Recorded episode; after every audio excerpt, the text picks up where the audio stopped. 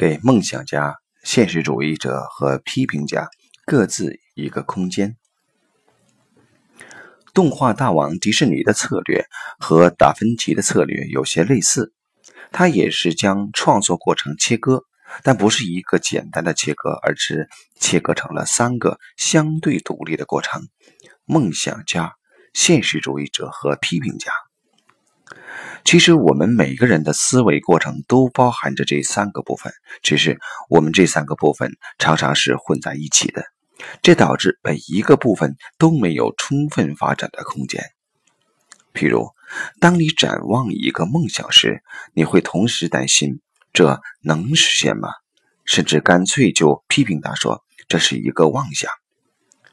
当你试图将一个梦想变成现实时，批评家也常常跳出来说：“你真笨，你根本实现不了这个梦想。”同样的，你也很难做一个尽兴的批评家。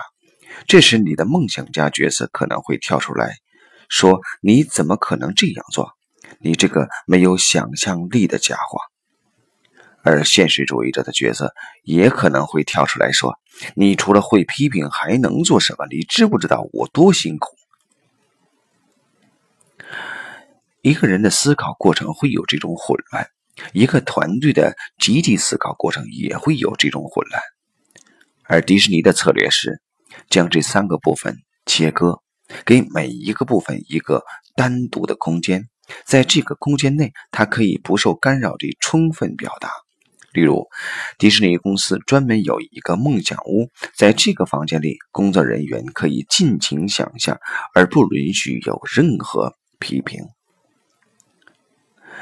迪尔茨将迪士尼的这个策略进一步细化，具体步骤如下：一，在后设位置和个案谈梦想；二，进入梦想家的位置，培训时让个案充分表达他的梦想，并询问个案有什么体验；三，回到后设位置，澄清一些问题；四。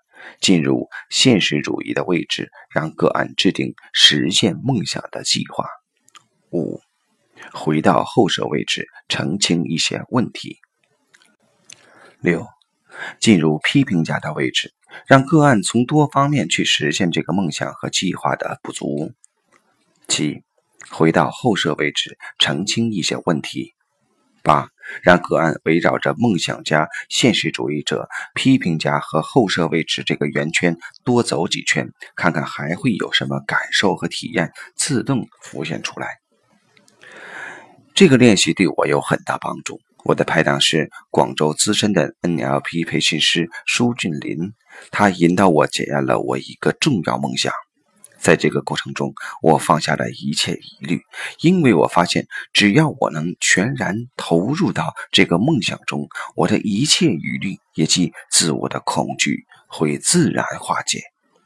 当这个梦想彻底成为发自灵魂深处的呼唤时，现实层面的疑虑都将不存在。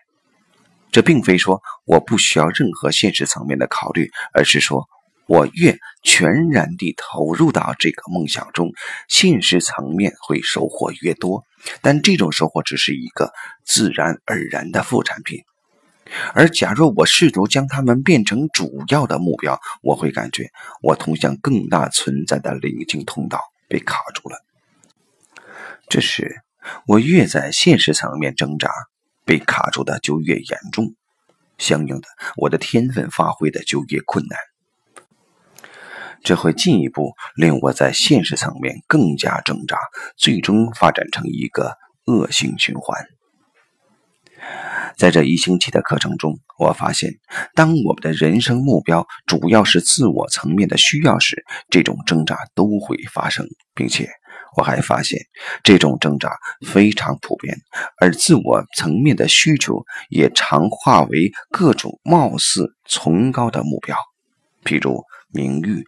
掌声、施舍乃至所谓奉献，这些已不再是简单的物质需要，但它仍然建立在别人的认可上。这就是一种牢笼。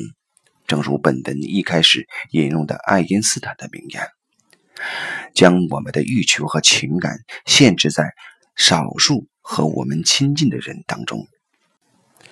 所以，不管现实主义者和批评家多重要，最终我们会发现，最重要的一环还是梦想家这一角色。假如我们的梦想真正能与更大的存在相连，那时便会产生匪夷所思的动力。